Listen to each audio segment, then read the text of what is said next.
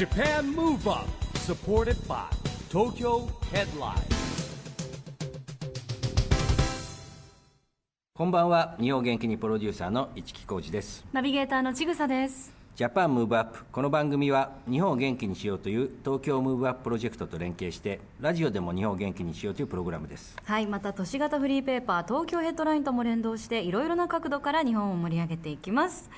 さあ市木さん、はい私たちはまたまたスタジオを飛び出しまして、今日は東京丸の内の明治安田生命ビルの東京創業ステーション1階にありますスタートアップハブ東京に来ています。はい。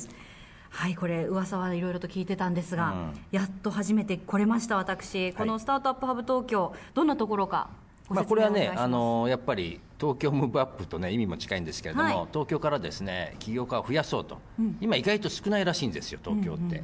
でですね遅ればせながら東京都もですね、えーそういったことをやろうということで、あの先日、えーオープニング式典には小池百合子都知事も来てですね私も一緒にテープカットさせていただきました。で東京ムーブアップカリキュラム的なものをですね月に1回やっていこうということになりまして、えー今日が2回目でございます。はい。まあ、スタートアップハブ東京企業にまあ直接触れていろいろ相談したり、はい。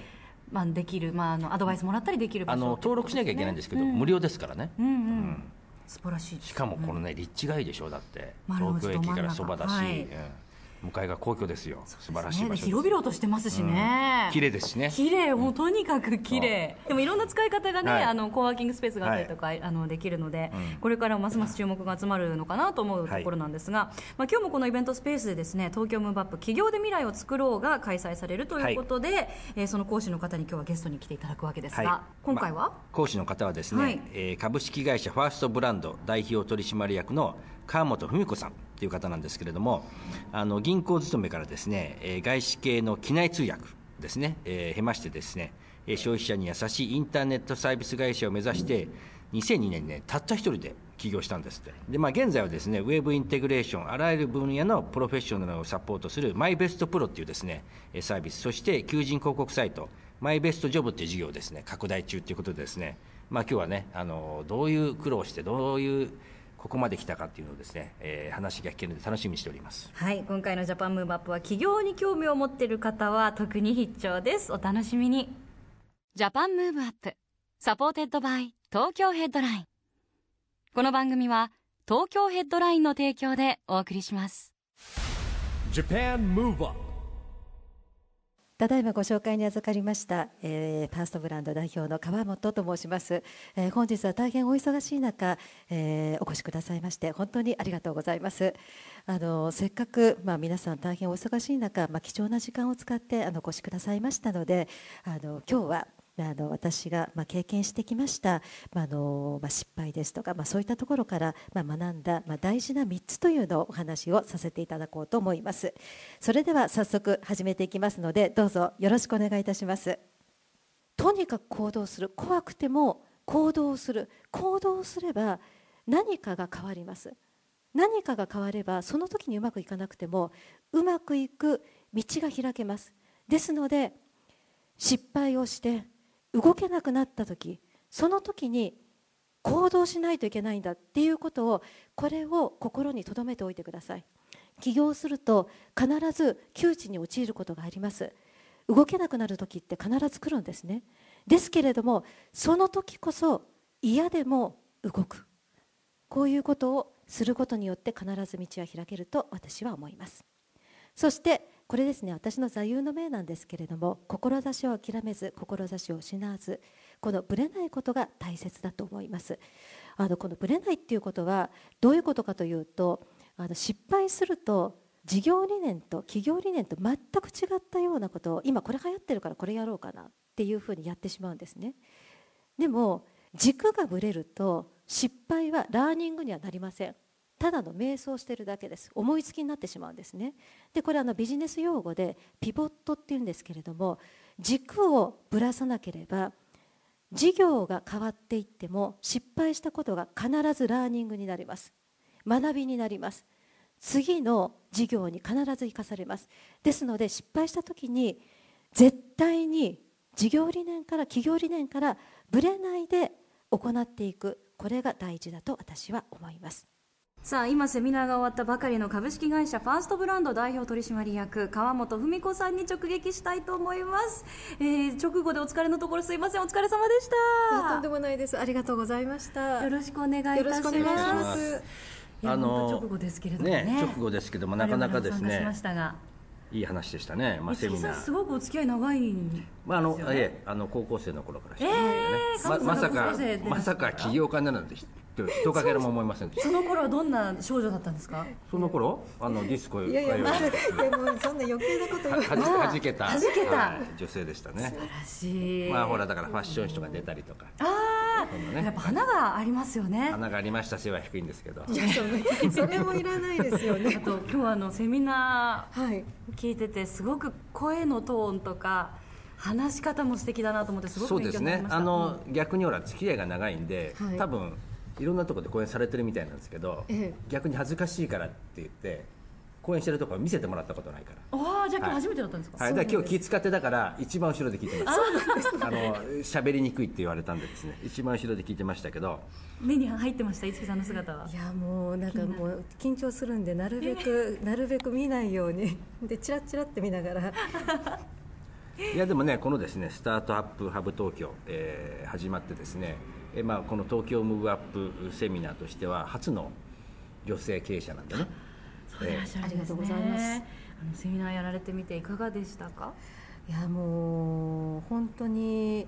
聞いてくださってるあの方々も起業されるあの前の方とか起業したばっかりの方が多かったと思うんですけど、なんかそのなんていうんですかいろんなこと吸収しようっていうなんかその熱気っていうんですかねそれがすごく伝わってきてだから私も元気を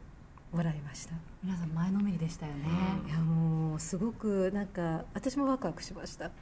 最後に質疑応答の時間ありましたけど、うんきっとあのもっと時間があったらうん質問絶えなかったんじゃないかなと思いますこれ簡単に言うとこのマイベストプロはい。というのはどういうことですか？マイベストプロですか、マイベストプロはあの専門家と地元の方々をつなぐ、まあ、マッチングサイト、うん。まあ、専門家のサイトなんですけれどもあの特徴としてはそのただこうつなぐだけではなくって一人一人の個人事業主さんのそのブランディングっていうのをこうしながら、ん。あの地元の方々とつないでいくような、うん。まあ、専門家サイトをあの47都道府県に1サイトずつ作ってやってます。ね、でもあの話を聞いたらですよ。最初の年商が8万円という、はい。8万円ですよ。今何倍になりましたかっていうぐらいね、まあ、最初が低いからですけど、いやもうかなりかあの年商ですよね、はい。年商は今、えっと8億。あ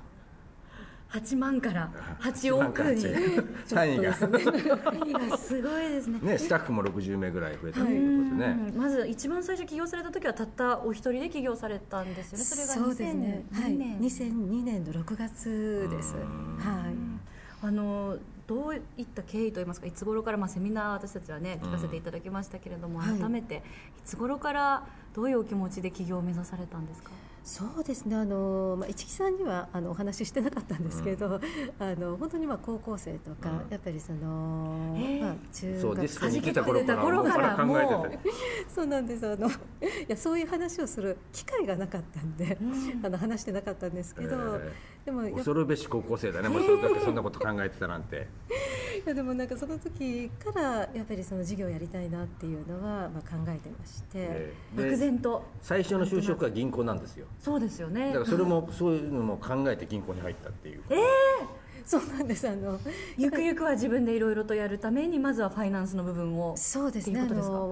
やっぱり勉強があのあんまり好きじゃないんで、まあ、実地型っていうんですかね、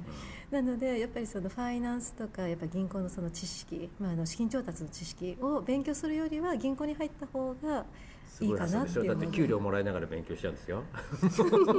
ねだってあれですよねもうだ学生卒業してすぐで、もうそういうビジョンがあるっていうことがすごいですよ、でそこから客室乗務員じゃないですか、はい。そこの転身は、ねそれはですねあの今日あのあまりお話できなかったんですけど、やっぱりその私が起業した時っていうのがまだあの有限会社が300万あの資本金がねであ資本金1000万とかいうであの株式会社が1000万必要だったので、あの銀行で働いてて1000万っていつまた貯まるのかなっていうのと、ぱりその勤めてた時がちょうどバブルが崩壊した時だったんで、むちゃくちゃ忙しかったんですよね。あ銀行がね、はい、だからやっぱりその勉強する時間もなかったんでなるほど。その勉強する時間があってで給料が高いのは何だと、それは当時のね客室乗務員はね、はい。言いたい句ですよね、はい、はいまたその全部望み通りにちゃんとゲットするところがまたすごいですよね。全ての座を。いやそんなことないです。もうあの手に入るまで諦めないで頑張るっていう感じですかね。うん。でもねあの夢の課外授業のねはい。子供たちとも話すんですけども、うん。まさに夢ってそうなんですよね、自分の夢諦めた時がはい。終わりなんだけども、諦めずにやってると結局実現した時に言えるんですよね。はい。だから今日もね言ってましたけど諦めずにいるってことは大事なのとなるほどなと思ったのは、うん、窮地に追い込まれた時こそ行動する、はい。まあ、僕もそういう、ね、タイプですけど、まあ、女性なのにすごい強いなっていうね感心しましたよ。女性なのにって今はもう女性男性よりね強い方たくさんいらっしゃいますからね。確かにね、ええこの時代。今男が弱くなってるのか女性が強くなってるのか、ええあの今回のセミナー本当興味深く聞かせていただいたんですけどあありがとうのございます。企業理念まずじはい。事業理念企業理念、はい。なんでこれを自分やりたいと思ったのかっていうのが、はい。まあ、まず軸に絶対あるべきって。大切さっていうのがすごく伝わってきたんですけど、はい。ご自分で起業される時に、はい。まあ高校生の時から漠然と何か自分でやりたいなと思われていて、はい。具体的にはい。あの今のまあ企業理念に至るといいますかそこに出会う時ってなんかきっかけがあったんですか？これを、はい。具体的にこれをやろうこれをやりたいって思う。そうですね。あの具体的なところっていうのはやっぱりその、まあ、航空会社にいた時にそのブランディングでインターネット、まあ、あうん。のっていうものを掛け合わせるとすごくあの面白いなっていうふうに思ったんですけどもあの最初の軸っていうのは何かっていうともともと祖父があの、まあ、事業家だったので、あのまあ、祖父はあの、まあ、志半ばでちょっとあの病で倒れてしまったんですけどもやっぱりその事業を、まあ、自分で起こして、まあ、その地域を活性化するとか日本を変えるっていうことをこう言ってたので人がそういうことを考えるってすごいなっていうのをすごくあの小さい時から結構聞いてましたんで。であの何で変えるかわからないけど私もっていうのをすごく思ってたのが強かったのかなと思いますね。うん。ねまさにジャパンムーブアップですよね。47都道府県ですよ。そうですよね。でまたちょうど時代的にも、うん。インターネットがどんどんこう進んで普及してはい。なんでこのその2つをリンクするというかもうこれを使ってそれを実現しようってうん。いうひらめきとか先見の明っていうのもやっぱりすごいですよね。いえいえもうありがとうございましたあの先見の目というよりはたくさんこう失敗してあこれはダメだ、まあ、これはあかんかったんだなっていうので、まあ、たどり着いたっていうところなので、パーソナルブランディングっていう言葉も今上がりましたけど、うん。すごい印象的だったのが、まあ、あの自分のファンを作っていくためにそのパーソナルブランド自分のブランドを作っていくことが大切でそのオーラとかはい。カリスマ性っていうのははい、訓練で身につくうん。生まれ持ったものだけじゃなくてっていうのがすごい、あ誰にでもチャンスあるのかなはい。あ多分そこら辺はねディスコで学んだんじゃないかな。花がね、まあ生まれ持った花はそうそうもちろんあるんいっぱいいですけどるねあの人気店の中でね。ええそうでなくてもねこう私たち、私のようなこう、ね、一般の人でも何か一般だと思ってないちぐさがこういうこと言うからね全然そんなことないですよ。うんうん。思ったんですけどやっぱそういうもんなんですね。こう理念とかはい。情熱があったら、ええ自分を。はい、あの私は本当にそう思いますね、やっぱりあのどんな人でもやっぱりその心を動かせる人ってすごくあの重要じゃないですか、うん。でその心を動かせるって、まあ、どういう人かって言ったらやっぱりそういうな例えばその外見だったりとかその思って生まれたもので心って動かせないと思うんですよね、やっぱりどれだけ思いをずっと思ってこれたのかとか、どれだけその人のことをあの考えていけるのかとかそういうところに人って関心をこう持つものだと思うのでやっぱりあのこれは誰にでもあの身につけることができるんだなっていうふうにもう本当に強く思いますね。まあ、意思ですよね。意思を持ってれば訓練と一緒にね、僕がこのラジオのね、えー番組始めて、そう、ね、大丈夫かって言われても今一応できるようになりました。上手になったんですよ。訓練訓練ですね。訓練。そうです今ね今たまにちぐさがいなくてもできるよそう全然もうなんか最初は結構あの、あこれダメだ私が結構頑張んなきゃダメだっていう感じで私も頑張ってたんですけど、今はもうあの全然もう本当に実際私いなくても一人でね、あの独り立ちして ラジオパーソナリティですもんね。でもね声の質とか綺麗さが違うじゃないですかやっぱり女性のね。でもすごく聞き取りやあの奥様にもいろいろなんかこうもっと声を張らなきゃダメとか いろいろ言われてですね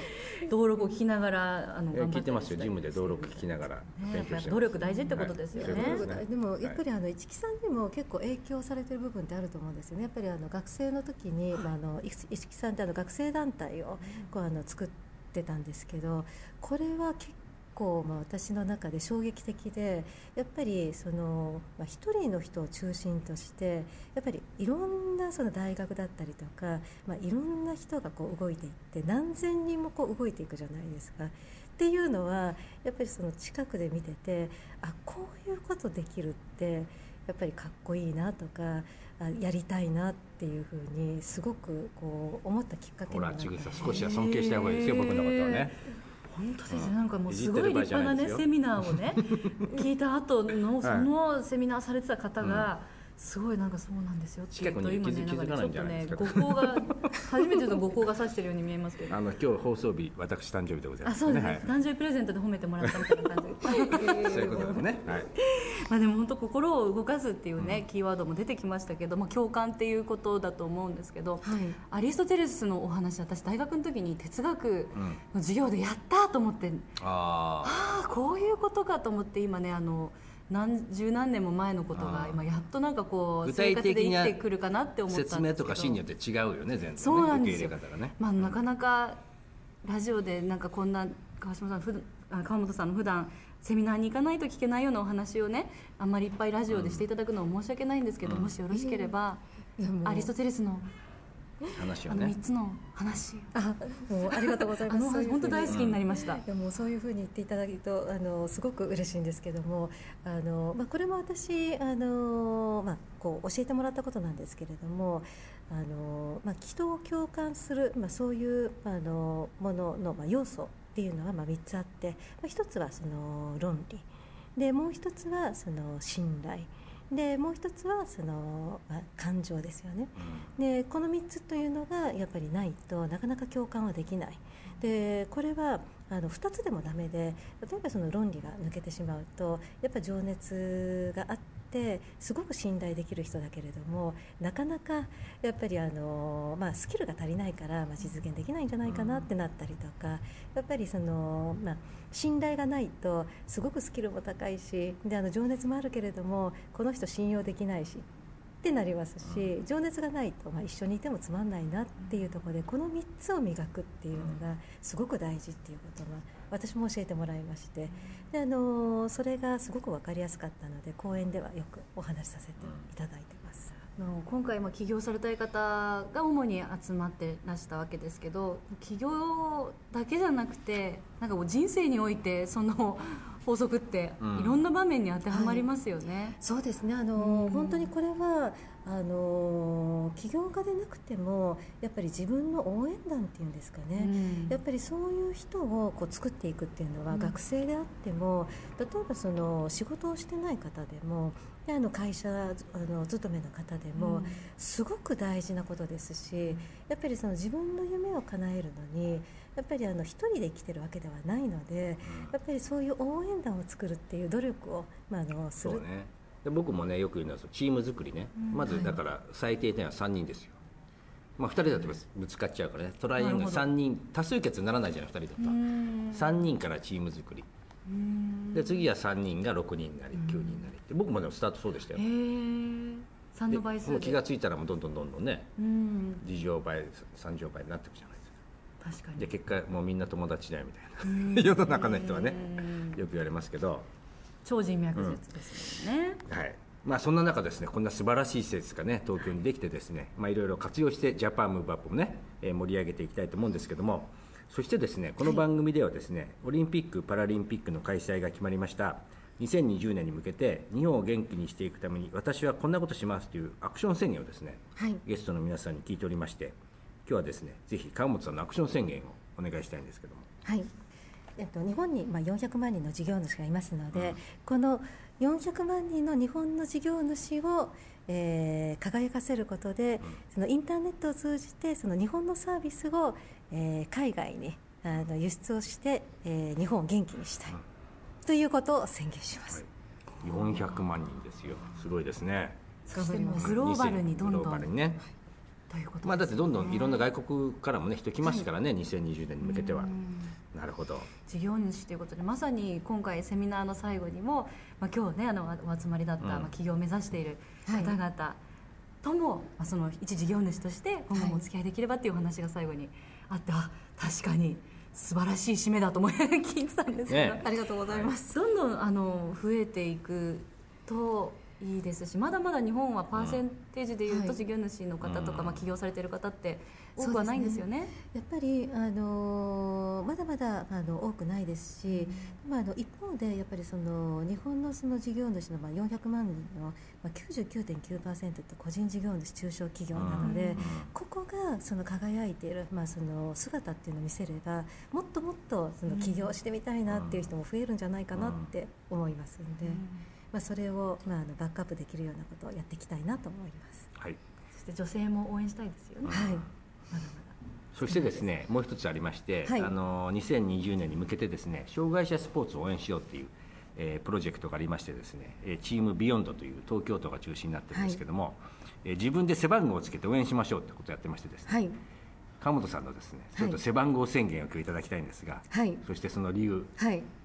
あこれ何でもいいんですか？はい何でもいいですよ番号は、はい、じゃあ番号は23で。23はい。その心は？これはですね私川本文子っていうので、うん、文の23で。ああなるほどね。古風な名前です文子という考えたらねそうなんですよ、素敵な名前ですよ、うん、覚えやすくていいですね。はい。文子さんで二十三番。二十三番、決定いたしました。決定いたしました。ありがとうございます。で最後にですね、えー川本さんの今後の夢とか目標があったらね、えー、聞かせていただきたいんですが。そうですね。あのやっぱりあのたくさんの方々にあの応援をしていただいてここまで来ましたので、うん、やっぱりあの、まあ、社員もそれからまあ私たち自身も幸せになりながら、まあ、世の中の人を幸せにするような、うん、そんな企業を、まあ、あの作っていきたいなというふうに、あの思ってます。でそれが、まあ、日本の活性化につながっていければいいなというふうに政治家みたいな発言ですねみたいな。はいありがとうございます。はい、ありがとうございます。あの本当にセミナー直後のお疲れのところお付き合いいただいてありがとうございました。とんでもないです。ありがとうございます。えー、ありがとうございました。今夜のゲストは川本文子さんでした。ありがとうございました。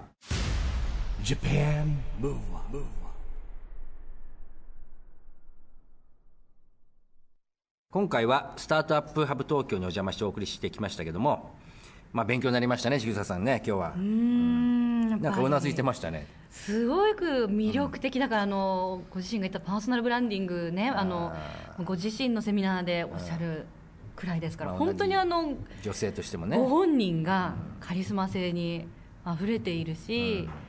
情熱があってものすごくなんでしょうねやっぱこう企業理念もすごくしっかりされていて、でも聞いてちぐさパーソナルブランディングどうします？どうしましょう。大事ですよ今日聞いて。そうですね、聞くだけじゃダメだって言ってたじゃないですか。はい。パーソナルブランディング。パーソナルブランディング、うん、そうですよね。企業これが番組番組の活力にもつながってますからね。企業別にしなくても日々の、ね、生活人生の中でどんなお仕事しててもこれ役立つことですからね。頑張ります。お願いします。はい、はい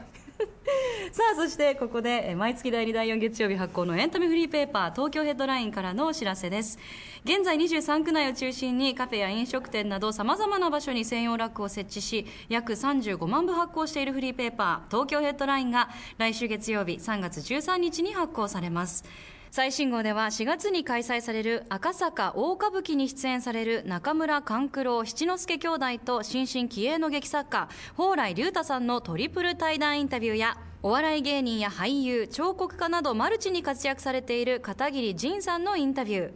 さらに3月18日から代々木体育館で開催される全日本フットサル選手権の決勝ラウンド見どころ特集など盛りだくさんの内容ですよ。ぜひ東京ヘッドラインをお近くのラックでピックアップしてください。配布先は東京ヘッドラインのウェブサイトをチェックしてくださいね。ということでジャパンムーブアップそろそろお別れの時間ですが次回も元気のヒントたくさん見つけていきましょう。はい。さあいよいよ東京でオリンピック・パラリンピックが開催です。そんな2020年に向けて日本を元気にしていきましょう、はいジャパンムーブアップお相手は市木浩二と。ちぐさでした。それではまた来週。 Japan Move Up supported by 東京ヘッドライン。この番組は東京ヘッドラインの提供でお送りしました。